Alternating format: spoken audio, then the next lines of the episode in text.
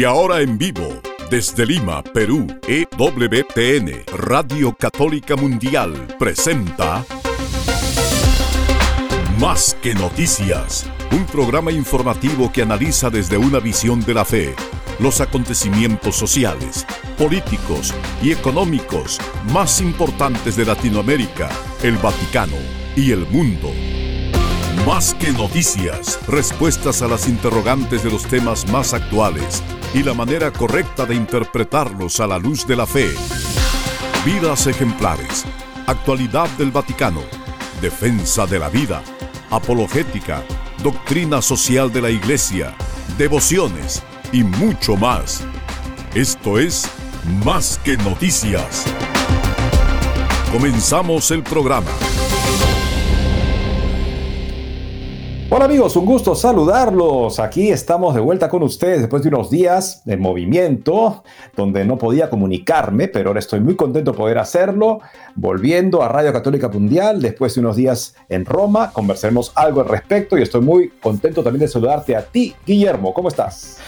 Qué gusto, qué alegría, te hemos visto en la tele con el padre Santiago Martín, con los invitados que tuvieron, en verdad, un momento muy bueno, de gran ayuda para todos los que hemos estado expectando el sínodo de la sinodalidad.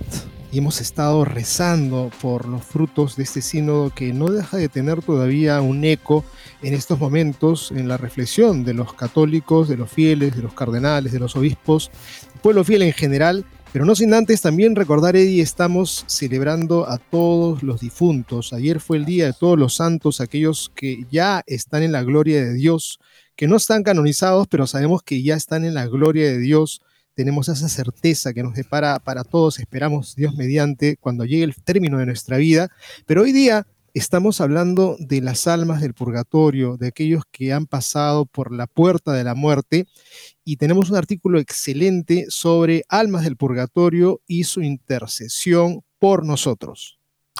Así es, amigos, les compartiremos esto. También tenemos notas desde eh, el sínodo. Ya ha concluido la asamblea del sínodo en Roma, pero el parecer del cardenal Müller es siempre importante, valioso. ¿Por qué? Porque simplemente se ha dado la tarea de ser fiel a su compromiso ante Dios. Cuando alguien es consagrado obispo, es consagrado para ser un promotor, un defensor de la verdad católica, esa fe y razón íntimamente entrelazadas y dando frutos de verdad que nos ayudan a conocer como para amar, porque el Antiguo Testamento nos recuerda el profeta, mi pueblo muere por falta de conocimiento. Y podríamos decir en estos tiempos también, muere por ambigüedad.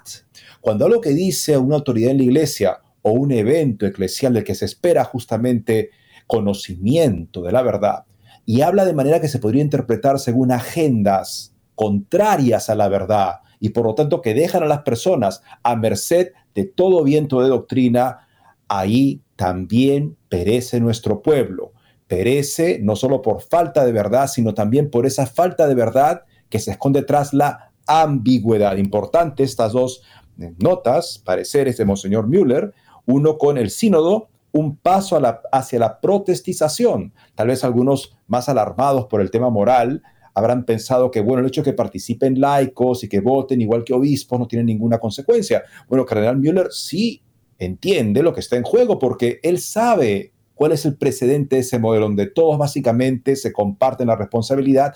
Es el modelo protestante. Veamos qué nos dice justamente de su perspectiva como obispo alemán, o sea, de la tierra de Martín Lutero, donde se eh, estableció, se instaló ese tipo de concepción de la iglesia, pero sí también las reparaciones, las preocupaciones morales están completamente justificadas y Monseñor Müller también les da cabida en una importante entrevista cuando dice que las reflexiones sinodales sirven para prepararnos ante la aceptación de la homosexualidad. Esa sería la razón de la presencia del padre James Martin, con todo lo que significa como invitado del Papa en la Asamblea Sinodal y también de la audiencia concedida a Janine Gramick, la hermana que ha hecho más que ninguna otra persona, en efecto, más que el padre Martin, por normalizar la homosexualidad dentro de la Iglesia Católica.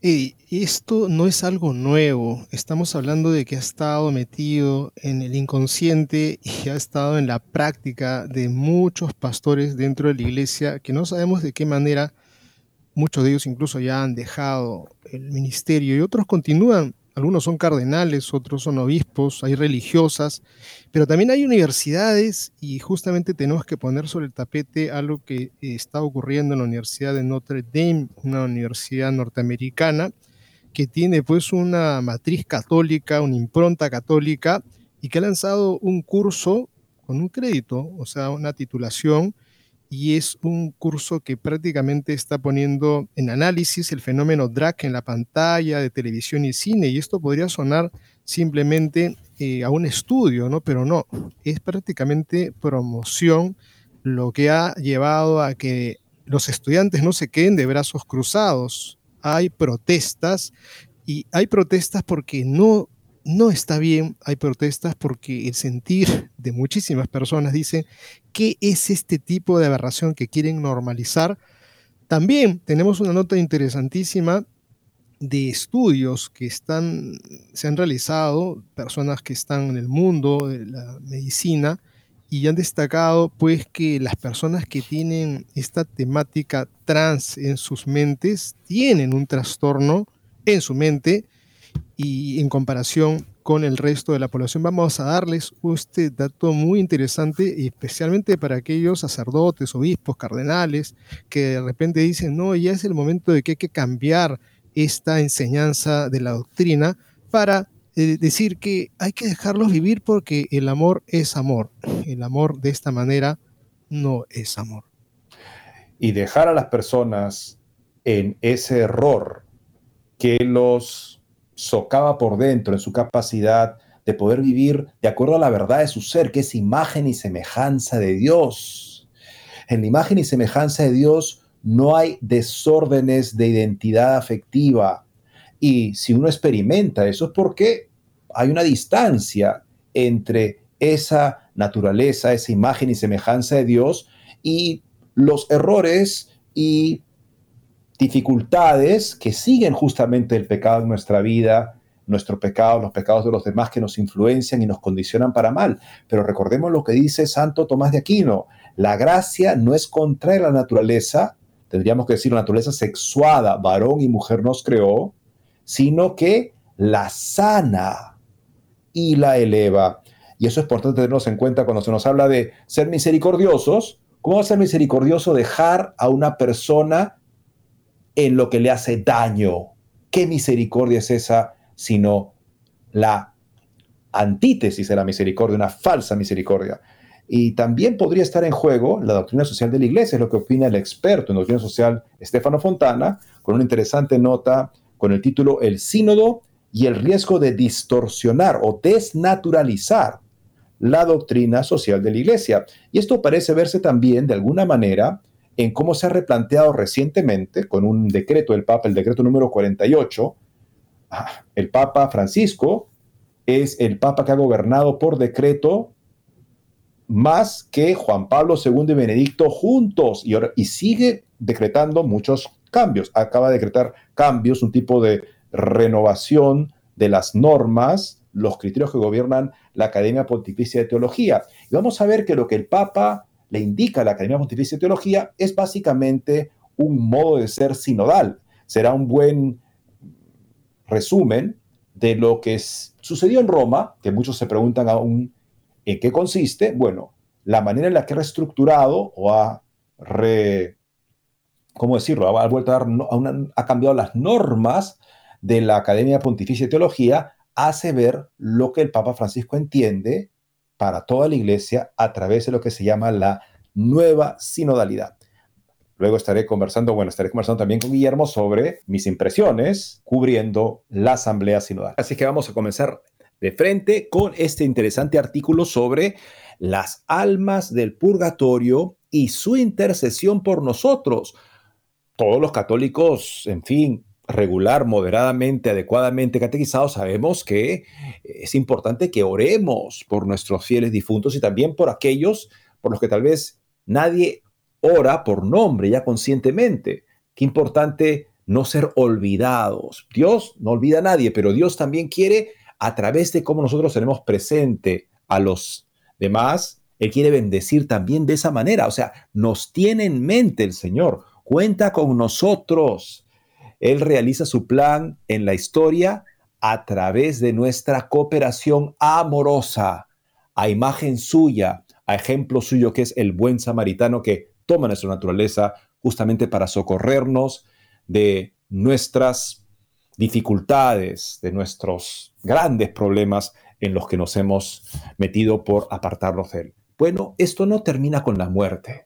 Hay una nueva etapa de nuestra vida de acercamiento a Dios para todos los que se salvan, seguramente en su gran mayoría, teniendo que purificarse de todo aquello en lo cual la criatura había desplazado de su corazón al Creador, lo había subordinado a otra cosa creada, una cosa creada. Interesante norma de Hermes Dobico con el título Las almas del purgatorio y su intercesión por nosotros, porque esa es la segunda parte que tal vez muchos no saben, pero que está en el Catecismo de la Iglesia Católica, que recoge justamente una doctrina de los teólogos eh, en la cual se sostiene que no solamente los teólogos, hablamos de los grandes teólogos, ¿no? De la historia, en los que no solo se sostiene que los fieles difuntos se benefician de nuestra intercesión, sino que también nosotros podemos beneficiarnos de su intercesión cuando están en el purgatorio. Veamos lo que dice la siguiente nota. El catecismo y los santos enseñan que no solo podemos ofrecer misas y oraciones para cortar los dolores de las almas del purgatorio, sino que esas mismas almas interceden por nosotros, obteniendo para nosotros gracias corporales y espirituales. Como cada año, el 2 de noviembre, un día como hoy, nos recuerda con particular fuerza el vínculo que existe entre nosotros, los peregrinos en la tierra, y las almas de los fieles difuntos que están siendo purificados en el purgatorio, una verdad que la Constitución dogmática Lumen Gentium, recogida en el Catecismo, describe así: la Iglesia de los que están en camino, reconociendo muy bien esta comunión de todo el cuerpo místico de Jesucristo, ha cultivado desde los primeros tiempos de la religión cristiana con gran piedad es la memoria de los difuntos y cómo el pensamiento de orar por los difuntos para que sean absueltos de los pecados es santo y saludable. Segunda de Macabeos 12:46. Ofreció también sus sufragios para ellos, esta verdad fundamental, completada por la comunión existente con la iglesia triunfante, a la que nos recuerda la solemnidad de todos los santos, la de ayer, es decir, ya en el cielo, se cruza con otra verdad también de gran importancia. Así como es cierto, en efecto, que las misas, oraciones y otras obras de piedad en favor de los fieles difuntos, por tanto, los que se han salvado del infierno, ayudan a estos últimos a alcanzar antes la visión de Dios, también es cierto que las mismas almas en el purgatorio pueden corresponder a estos pequeños o grandes gestos de amor, intercediendo por nosotros, que todavía estamos en este estado de peregrinos. El mismo catecismo de la Iglesia Católica en el numeral 958, tras citar este, este pasaje del Lumen Gentium, añade, nuestra oración por ellos no solo puede ayudarlos, sino también hacer efectiva su intercesión, la de las almas en el purgatorio, en nuestro favor. Numeral del catecismo nuevamente, 958. En el libro ¿Quién morirá? verá, Purgatorio y Paraíso, el siervo de Dios Don Dolindo Ruotolo, de 1882 a 1970, que siempre tuvo gran piedad por las almas del purgatorio, explica ampliamente el mismo concepto. La preocupación de sostener a las almas del purgatorio no es solo un deber de justicia y caridad para nosotros, sino que también es un gran beneficio, porque las almas del purgatorio nos agradecen el alivio que les damos y nos protegen. Si nosotros los mortales, que somos tan imperfectos, sentimos la necesidad de agradecer y corresponder con un beneficio o cortesía a quienes nos dan algo, aunque sea pequeño, por amor, las almas del purgatorio, que son santas y muy nobles, porque ya están predestinados a ser ciudadanos del paraíso, con cuánto amor y gratitud responderán a los beneficios que les hagamos, acercándolos a la posesión de Dios, de quien tienen hambre y sed, acortando el tiempo de sus inefables dolores y facilitándoles la conquista de la felicidad eterna. Si oramos por ellos con sufragio, ciertamente ellos responden orando por nosotros. No tienen la posibilidad de merecer, porque para ellos el tiempo de la vida terrena ha terminado, pero como amigos de Dios tienen la posibilidad de orar y lógicamente oran con preferencia por quienes les benefician. Qué interesante esto, o sea, no tienen la capacidad de merecer, no tienen la capacidad de, de hacer algo meritorio, pero sí pueden orar y son más agradecidas estas almas de los fieles difuntos en purificación de lo que una persona humana ejemplarmente agradecida lo es. Eso nos da un parámetro para entender, ¿no? Piensen ustedes una persona por la que ustedes realizaron un favor o saben de alguien que fue de alguna manera beneficiado por otro y que luego manifestó de una manera ejemplar, hermosa esa gratitud. La gratitud que se dice es la flor más rara en el jardín de las virtudes porque lamentablemente no agradecemos lo suficiente a los que nos han beneficiado.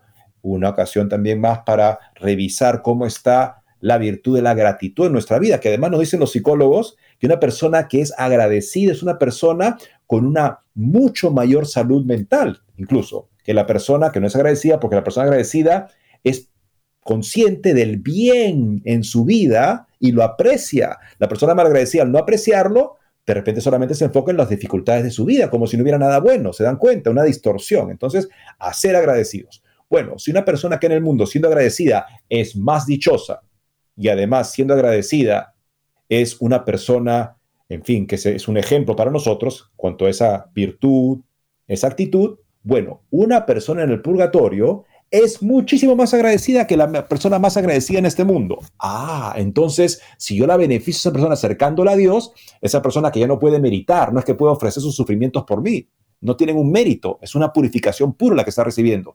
Pero eso sí, puede orar y agradecidamente ora por las personas que la benefician. Don Dolindo añade que la intercesión de las almas del purgatorio procura gracias tanto corporales como espirituales, porque en el estado en que se encuentran, el de almas que están expiando sus propios pecados y ahora saben con extrema claridad que la verdadera felicidad, la propia y la de los demás, consiste en la posesión de Dios. Sienten una compasión particular por nosotros. Eso se debe a que escribe el gran místico de Nápoles, también ellos han sido peregrinos en la tierra. También ellos han conocido los peligros que ahí se encuentran para el alma y los dolores que ahí se sufren para el cuerpo. Ahora quien se encuentra en el estado de imperfección, caridad y es beneficiado por alguien de la tierra, siente la necesidad de ayudarlo tanto más eficazmente cuanto más capaz de compadecerse de él. Por esta razón, las almas del purgatorio no solo oran eficazmente por quienes la sostienen, sino que, con el permiso de Dios, intervienen personalmente en nuestros peligros y dolores. Don Dolindo da algunos ejemplos de estas extraordinarias intervenciones y se centran también como prueba de la realidad del purgatorio en largas manifestaciones ocurridas el 2 de septiembre de 1918 al 9 de noviembre de 1919 de un alma purgativa, un sacerdote en el monasterio de las Clarisas de San Leonardo de Montefalco, en la diócesis de Spoleto.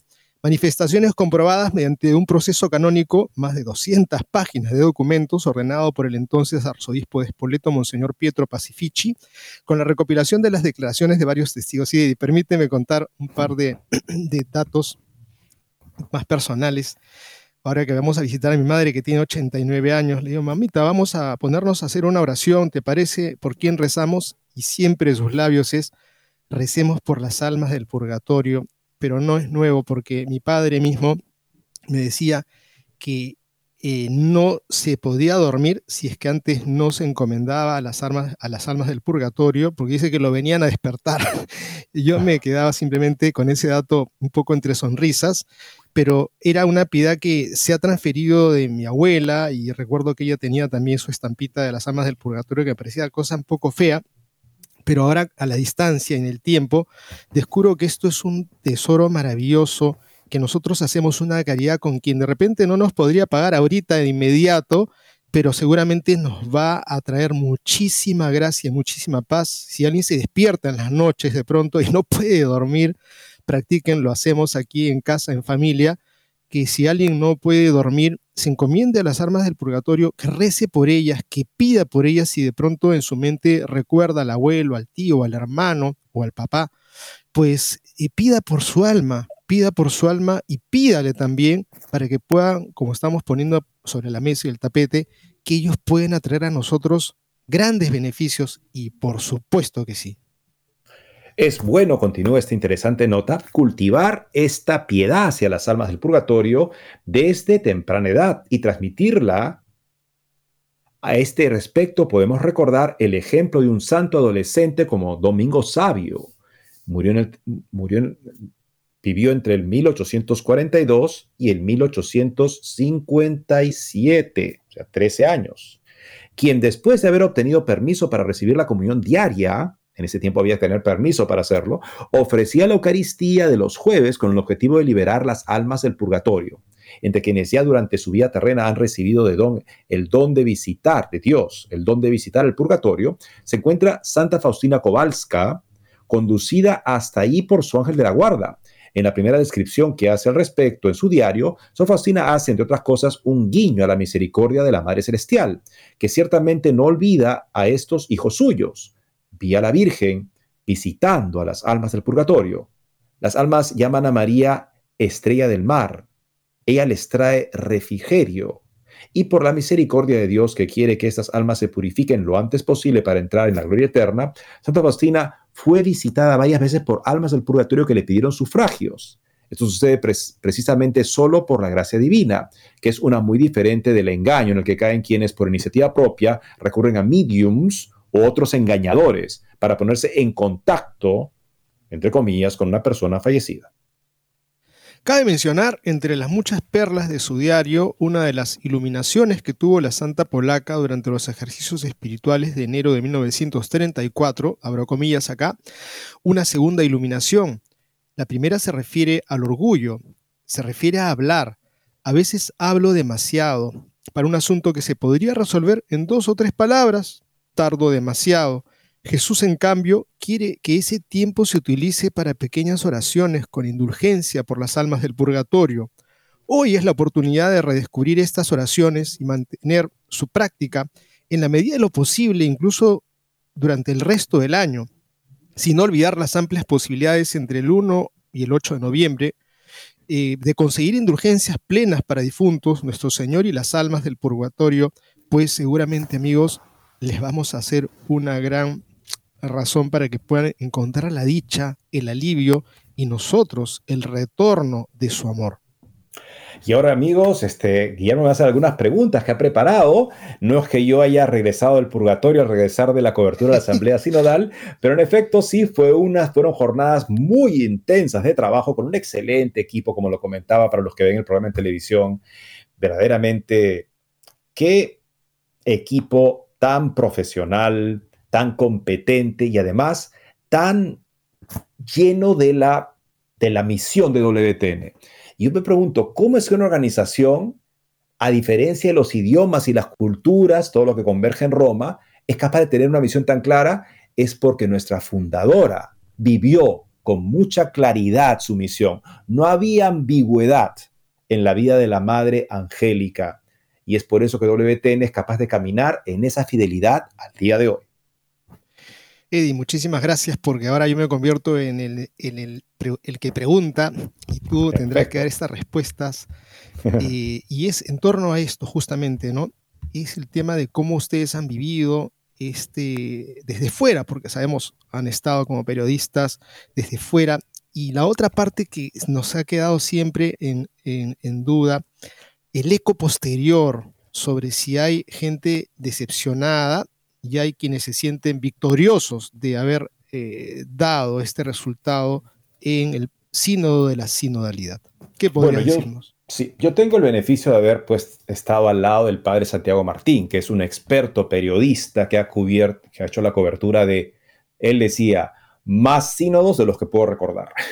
Entonces, él decía que este sínodo ha sido completamente sin precedentes en su experiencia. O sea, él estaba de acuerdo con el secreto pontificio que se impuso a, las, a los procedimientos, digamos, del sínodo, porque decía de otra manera, los medios habían empujado con todo para hacer lo que fuera el sínodo de los temas que prefieren los medios enfocar, los más controversiales. Es que él consideró que fue muy acertado no tener, eh, eh, digamos, ese tipo de libertad para hablar de lo que pasaba adentro, por un lado. Pero por otro lado, sí, se notó desde que comenzó la Asamblea Sinodal de que sucedían cosas, digamos, sin preparación. Cuando alguien no esperaba, de repente se cambiaba un procedimiento, se cambiaba un criterio, y todo parecía que se hacía sobre la marcha. Esto llevó, pues, como sabemos, a el resultado de que el sábado, cuando ya debía haberse votado el documento, se siguió votando hasta después de que empezara nuestro programa, esperamos ya tener el documento listo para poder comentarlo el programa de televisión, no se pudo tener, lo que llevó al padre Santiago Martín a comentar que esto es algo que, o sea, como la impresión que da es que algo no está saliendo como se quiere o se están haciendo las cosas sobre la marcha y de todas maneras la impresión que dio justamente este momento final de oración que tuvo el Papa en el aula Pablo VI, por ejemplo, fue de algo donde no se sabía qué estaba pasando y qué iba a pasar después. Eso sí fue algo que, según la experiencia del padre Santiago Martín, eh, planteaba más preguntas, ciertamente, a finales del sínodo de los que había habido incluso en los días anteriores, que ya eran muchas. Sí, y justamente también era pensar en ustedes que no están en tierra propia, tendrían que haber postergado los pasajes de regreso. Eran un poco también las dudas, estas postergaciones, estas prolongaciones, estos cambios de horario. Y sin duda nos venían las dudas, ¿por qué estará haciéndose eh, tanta demora? Pregunto otra cosa, Eddie, en torno a algo que quisiera eh, reflexionar de un valor del sínodo de la sinodalidad en cuanto que se tendría que buscar un encuentro entre el laicado con la jerarquía, con los pastores. Y me pregunto esto, ¿no? Y te pregunto a ti si es el sínodo y esta modalidad de un método que podría ser aplicable a cada diócesis, estas conversaciones en el espíritu, en donde nadie impugna nada, si sería verdaderamente una metodología, según tu opinión, que acerque a la verdad. Bueno, pienso yo que el hecho de que se pueda discutir todo y que eso quede sentado como así es la iglesia a nivel de una convocatoria presidida por el Papa en Roma, da la impresión de que nada es seguro, de que cualquier cosa podría cambiar. Claro, se, se dijo una, muchas veces de que no iba a cambiar la doctrina. Ok, entonces la doctrina no se toca, pero se impulsa un tipo de procedimiento por el, en el cual la doctrina no importa eso hace mucho daño en la iglesia, porque este tipo de reuniones en la iglesia normalmente han sido precedidas de un juramento de fidelidad a la doctrina. Pensemos que cuando los papas, cuando un obispo también es consagrado, cuando el papa eh, asume la cátedra de San Pedro, realiza un compromiso de fidelidad. ¿Por qué eso no se quiere como parte de eh, una convocatoria para que participen los laicos? Es que para que participen los laicos hay que... Mm, eliminar los juramentos de fidelidad, eso causa más preocupaciones de lo bueno que se puede esperar de eso. Ahora, si, si todos van a participar, que todos asuman el compromiso de fidelidad. ¿Cuál es este problema que hay con que nosotros, si verdaderamente estamos buscando discernir lo que el Espíritu Santo podría estarnos diciendo, que no hay infalibilidad de ningún tipo, si estamos verdaderamente buscando el Espíritu Santo, eso supone que amamos lo que el Espíritu Santo le ha dicho a la iglesia durante dos mil años. Y si no amamos eso, verdaderamente parece poco honesto decir que estamos buscando al Espíritu Santo. Parecería ser que una invocación o hacer referencia al Espíritu Santo hoy en este particular grupo con toda la idiosincrasia, y hay que decirlo, las agendas de algunos de los participantes que son muy escandalosas, que ahí estamos buscando al Espíritu Santo cuando no nos importa y no hace parte del proceso lo que el Espíritu Santo ha dicho durante la historia. Por eso yo le decíamos, señor Brolio, ¿cómo hacemos? Le preguntaba, para que el Espíritu Santo vuelva a ser el protagonista en lo que queda del sínodo, porque también algunos están decepcionados, algunos están victoriosos. Es muy difícil, pienso yo, sentirse decepcionado o victorioso porque lo que ha sucedido es simplemente una manera de entender lo que es la sinodalidad y se nos dice vamos a tener un año más para procesar todo lo que pasa en la iglesia por este filtro, de modo que sepamos finalmente lo que es la sinodalidad. hasta ahora ese proceso lo que ha significado es que no hay juramentos de fidelidad a la doctrina para favorecer el máximo de libertad dentro del aula para que se compartan todo tipo de ideas, ideas de doctrina, algunos y la mayoría de ideas, en fin, de su ignorancia, porque hay que reconocer que hay muchas personas que han venido invitadas que no son personas que tienen una formación teológica y filosófica suficiente, y también, por supuesto, hay personas invitadas que tienen agendas contrarias a la doctrina. Se quiere que así la iglesia avance en esto que se llama sinodalidad hasta la próxima reunión definitiva, donde se verá finalmente qué conclusiones hay. Por el momento estamos todavía, por decisión del Papa, a medio camino. Y permíteme un par de, apreciaciones también y preguntas. Si es que quizás suena la pregunta retórica, ¿no? Pero ¿valió el despliegue de traer y reunir a tanta gente para llegar a esta síntesis? Eh, ¿Valió haber traído a tanta gente y haber obviado la presencia de párrocos que pudieran tener un apostolado pues exitoso? Esa es una pregunta que no sé si de repente estoy en un error. Dicen que no hubieron párrocos. Es lo que también he leído yo. Y Monseñor Prolio, cuando lo entrevisté, dijo que él lamentaba el hecho de que los párrocos no hubieran estado presentes ahí, porque ellos son la línea de, la, son la línea, la vanguardia de la iglesia en su relación con la mayoría de los fieles. Entonces, eso le extrañaba y él esperaba que eso se fuera a ser, digamos, reparado en los meses que sigue. Y yo le pregunté a Monseñor Prolio, esto emplea, ha requerido mucho esfuerzo y tiempo. ¿Qué resultado para usted habrá hecho que todo lo valga la pena? Y me habló él de, en fin, qué bueno reunirse con las personas, pero no me dio una respuesta así como para decir si esto pasa así y si no pasa no. Creo que estamos todos este, pendientes, porque también entiendo que ha habido también una reserva en el Vaticano sobre lo que ha costado este proceso, considerando que hay tantas necesidades, es esta la mejor, la mejor inversión de recursos y tiempo. Lo veremos justamente de cara a los resultados que aún no sabemos. Monseñor Proli, una persona con tanto criterio, no me dijo una respuesta clara sobre lo que se esperaba. Seguimos tratando de entender qué estamos haciendo bajo el título de sinodalidad. Viene, creo que siempre quedan muchas preguntas. No sé si vamos a hacer este pequeño corte ahora para continuar con la temática. Sí, hacemos el corte entonces.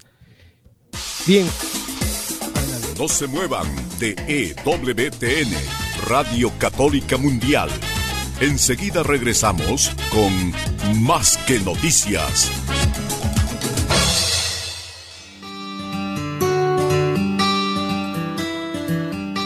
En la página web de EWTN podrás encontrar los programas de EWTN Radio y Televisión.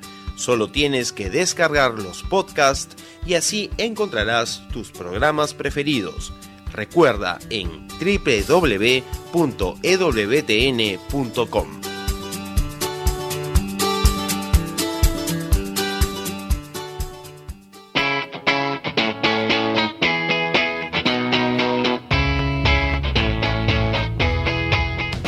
Te invitamos a que visites la página web de Asiprensa, www.asiprensa.com, donde encontrarás todas las noticias y actualidad de la Iglesia en el mundo. No lo olvides, www.asiprensa.com.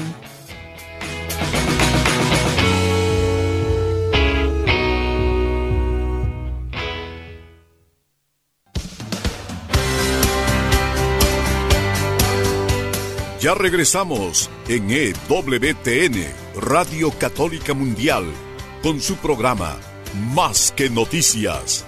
Para comunicarse en vivo con Más que Noticias, nos pueden llamar desde Estados Unidos al teléfono gratuito 1-866-398-6377 y desde cualquier parte del mundo al 205-271-2976. Más cerca de lo que estuvo el equipo que hizo la cobertura de WTN en varios idiomas cada día de esa semana de la Asamblea del sínodo fueron los participantes en el sínodo que entrevistamos, también tuvimos la oportunidad de entrevistar a varios de ellos. Y entre ellos, el cardenal Müller es, no es un participante, por así decirlo, promedio, es un participante con un tipo de criterio doctrinal y histórico como para entender lo que quiere decir lo que se está haciendo y lo que se hizo durante esta asamblea sinodal. Tenemos una interesante entrevista publicada por La Brújula Cotidiana con el título Müller, el sínodo un paso hacia la protestantización. Si lo dice Müller, es con mucho criterio. Con la entrada de los laicos en el sínodo de los obispos, la estructura jerárquica de la iglesia fue atacada y bajo el pretexto del clericalismo, el sacerdocio ministerial fue destruido. Y mientras la agenda LGBT avanza, el cardenal Müller, prefecto de mérito de la Congregación Partido de la Fe, habla con la brújula cotidiana. Se han perdido los criterios de la eclesiología católica. No se dice abiertamente, pero el camino tomado es el de la protestantización. Es decididamente preocupante la valoración que hace el cardenal Gerhard Müller del sínodo sobre la sinodalidad recientemente concluido. Nos reunimos con el prefecto emérito de la Congregación para la Doctrina y la Fe al margen del Roman Life Forum, un evento de dos días organizado por Life Science News, del que fue orador. Incluso desde el escenario, el cardenal Müller advirtió que es pura ilusión pensar en modernizar la verdad del Evangelio con la ayuda de filosofías relativistas o de antropologías ideológicamente corruptas. Basta mirar las realidades locales donde prevalece esta teología progresista, seminarios vacíos, desaparición de la vida monástica, abandono de los fieles. Por ejemplo, en Alemania se han perdido 13 millones de católicos en 50 años, pasando de 33 millones en 1968 a 20 millones en 2023. La brújula reitera, con este sínodo se quiso cambiar la estructura jerárquica de la iglesia. Se toma como modelo a la iglesia anglicana o protestante pero lo que vemos es que la sinodalidad destruye la colegialidad. Qué interesante, porque se habla de la sinodalidad como un ejercicio de colegialidad, pero dice Müller, colegialidad quiere decir la responsabilidad compartida por los obispos con el Papa, pero en efecto la destruye. Palabras fuertes del prefecto emérito de la doctrina de la fe. Le pregunta la brújula, Su eminencia, ¿qué quiere decir con cambio en la estructura de la iglesia? Responde así. Simplemente que cuando el Papa llamó a los laicos, cambió la naturaleza del sínodo, que en cambio nació como expresión de la colegialidad de todos los obispos con el Papa. No es solo el Papa quien gobierna la Iglesia, como algunos aduladores del Papa Francisco quisieran hoy, pero los obispos locales también tienen responsabilidades con toda la Iglesia.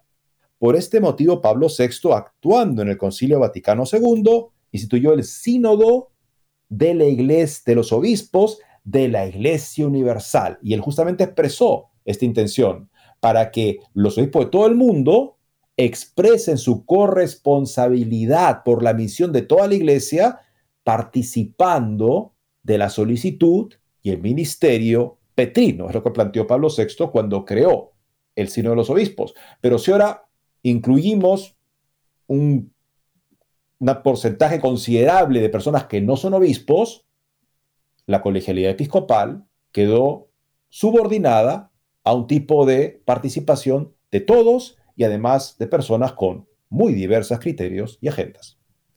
Y permíteme hacer una pequeña, no digresión, pero sí enfocando algo que eh, percibo muy cercano.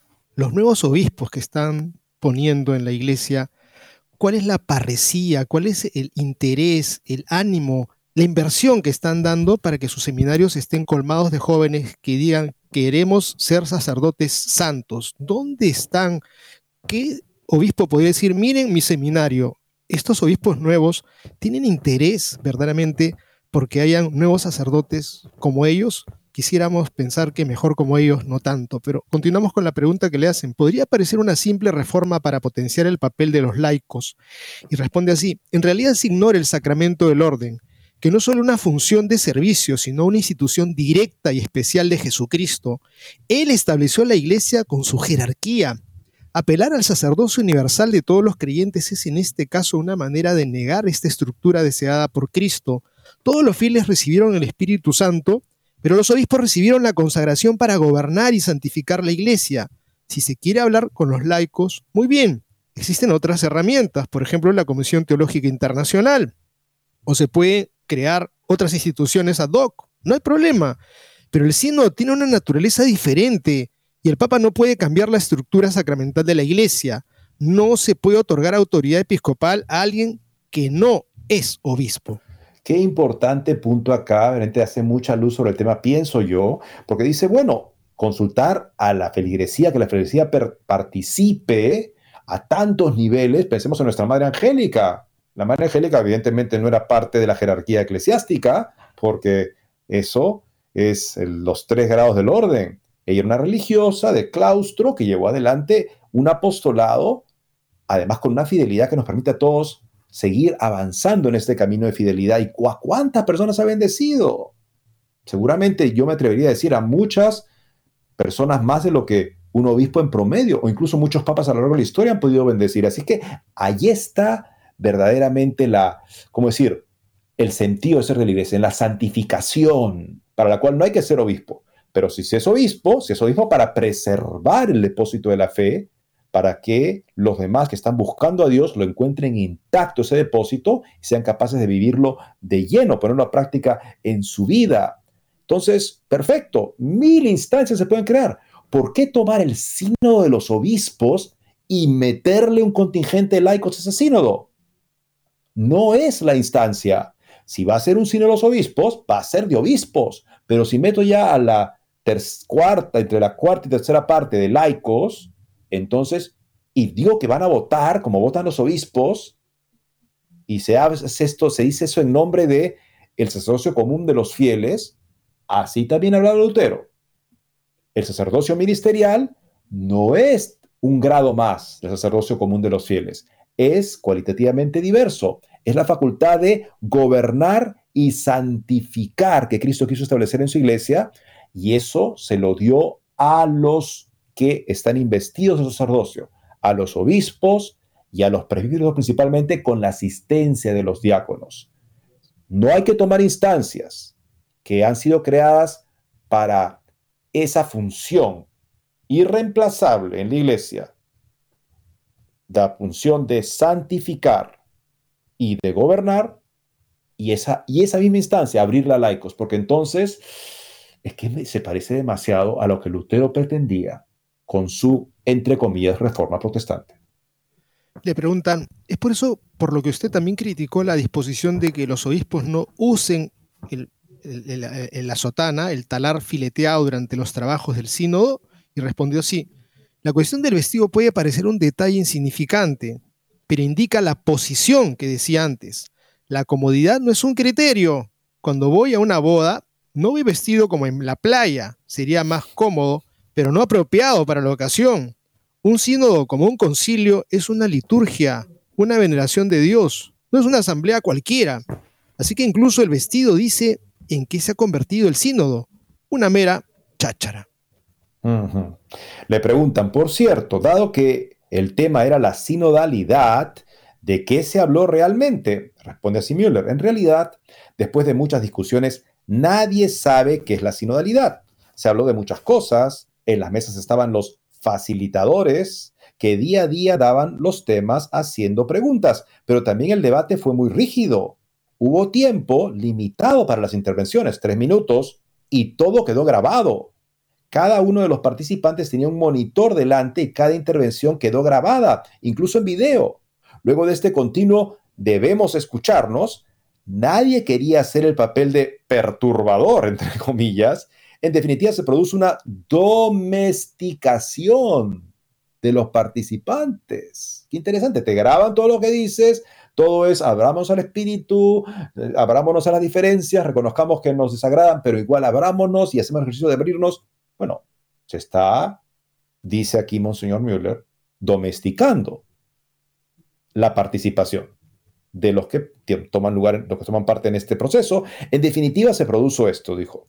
E incluso durante la plenaria, muchos obispos se sintieron decepcionados, se quejaron del bajo nivel de las intervenciones y además no se pueden abordar cuestiones teológicas con las emociones. Recuerdo la primera entrevista que hicimos, el primer día, un sacerdote, una persona muy preparada que está haciendo un doctorado en Roma, y él nos comentaba lo que él había, lo que estaba viendo como algo que básicamente tenía que ver con las personas que manifestaban lo que sentían y que eso era una gran cosa. Lo, escuchándolo decía, pero, y el contenido doctrinal, como que eso no importaba. No era un debate teológico, era que las personas hablaran de su experiencia. Y decía él, los que han sido más cálidamente acogidos en el plenario han sido los que han hablado de su experiencia de corazón. O sea, bueno, finalmente, amigo, si ese es el criterio, es lo que dice Müller. No podemos abordar cuestiones teológicas con emociones. Eddie, pienso que hay una exaltación también de parte de las personas progresistas dentro de la iglesia que eh, eh, les da pero alergia encontrar a una comunidad religiosa que van todas muy ordenadas, muy limpias, este, vestidas como debe de ser, porque les falta libertad, porque no, no son sueltas, porque no se ríen, porque, porque no dicen de pronto buenas ocurrencias. Y resulta que si el método apunta a que existe esa libertad, eh, para que la gente hable, diga, se escuchen, pero le pongo yo una cámara y te estoy diciendo, te estoy grabando todo el tiempo lo que estás diciendo y además no puedo ni siquiera decirte, yo estoy en desacuerdo con lo que tú dices, creo que en verdad el Espíritu Santo no sé de qué manera puede hacer que hable si es que hay tantas restricciones y si hay tanta, tanto sometimiento de las personas para que ahora tampoco ni siquiera puedan decir ni una palabra luego de lo que ha ocurrido en el sínodo. Sinceramente creo que es un gran vacío y una negación de aquello que supuestamente están aspirando a que se realice. Y ahora acá justamente Monseñor Müller, Cardenal Müller, de que si el criterio que doy de lo que es una buena participación son las emociones con las que se hace, bueno, así no se pueden abordar cuestiones teológicas. Le preguntan entonces, ¿puede dar un ejemplo? Y responde así. Llegó un testimonio. Una mujer habla de una persona cercana a ella que se suicidó porque era bisexual. Y dice que el párroco la había condenado por su bisexualidad. E inmediatamente después viene la otra intervención. Es la demostración de que la iglesia debe cambiar la doctrina. En definitiva, al final la culpa es de la doctrina de la iglesia, es decir, de Dios que creó al hombre y a la mujer. ¿Cómo se hace para afrontar los temas así? Ahora los LGBT que no son personas con tendencia homosexual, son activistas de normalización homosexual. Recordemos eso siempre. Cuando dice LGBT, no es simplemente indicando, ah, esa persona tiene tendencia homosexual. No, es decir, eso es bueno. La iglesia tiene que aceptarlo, la sociedad tiene que aceptarlo. En fin, entonces continuamos, señor Müller. Ahora los LGBT se erigen en auténticos intérpretes de la palabra de Dios, pero transmiten una antropología perversa y falsa. No se interesan por las personas individuales por su salvación, sino que explotan a las personas con problemas para afirmar su ideología. Quieren destruir la familia y el matrimonio, responde Müller. Le preguntan, en este sentido, usted ya ha declarado que al final de este sínodo solo quería promover la agenda LGBT y el diaconado femenino. ¿Qué le dio esta impresión? Respondió sí Müller.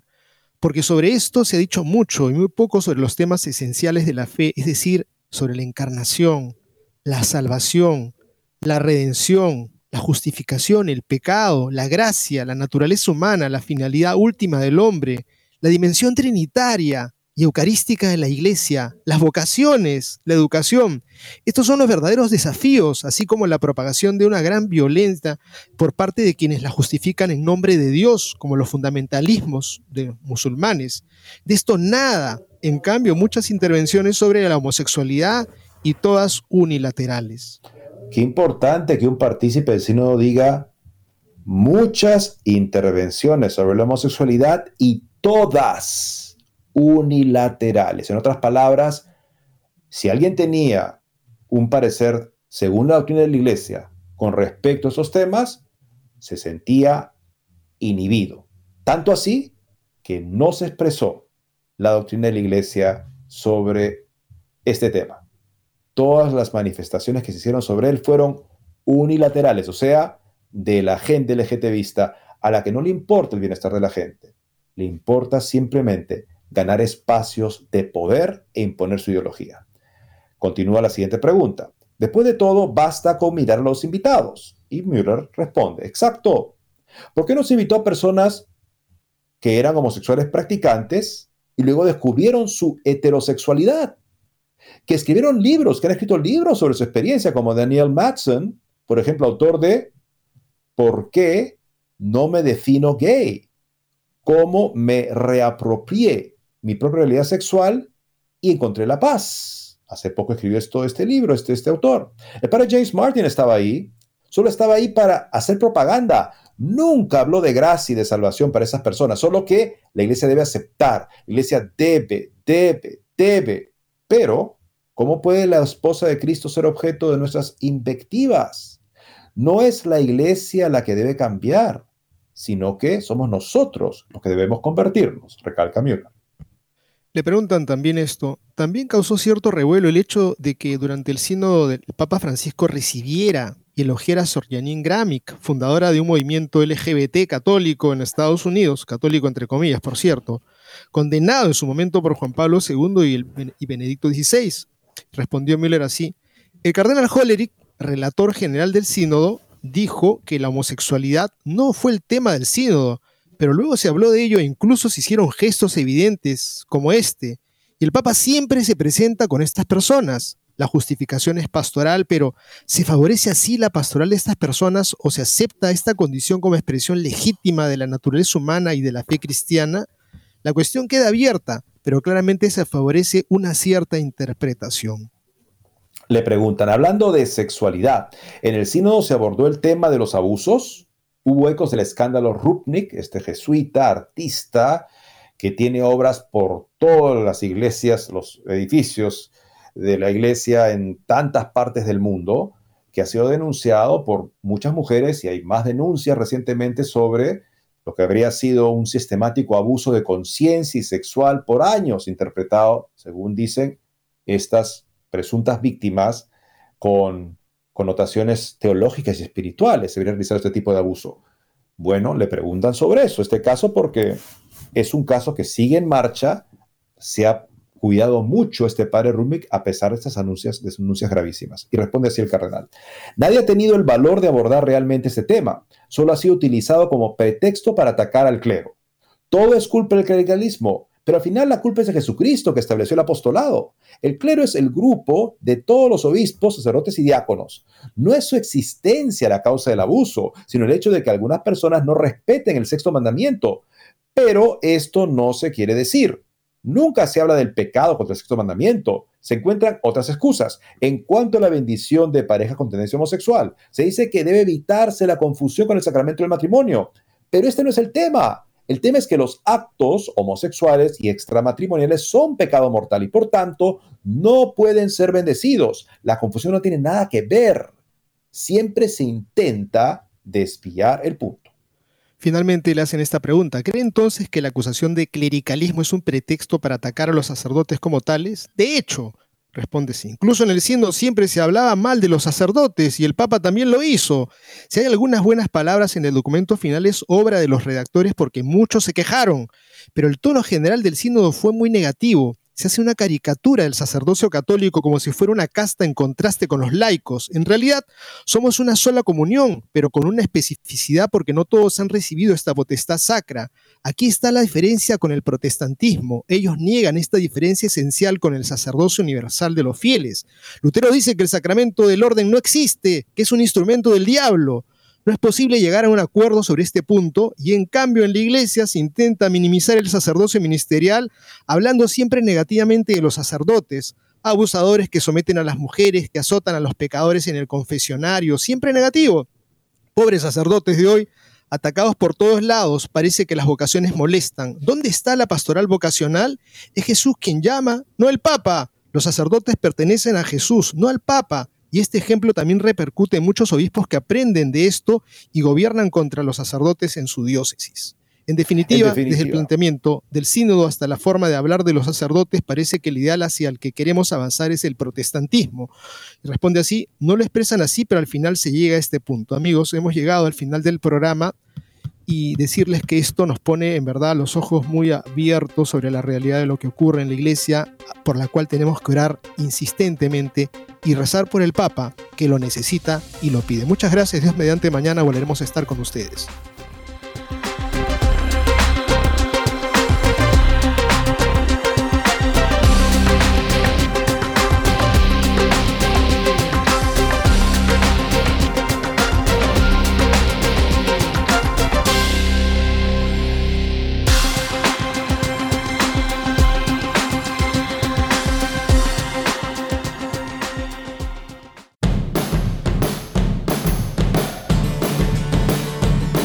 Descarga nuestra aplicación de EWTN a tu teléfono celular y podrás disfrutar de nuestra programación en vivo de radio y televisión completamente gratis. Entra a tu Google Play Store o Apple App Store y descárgala ahora para que nos lleves siempre contigo.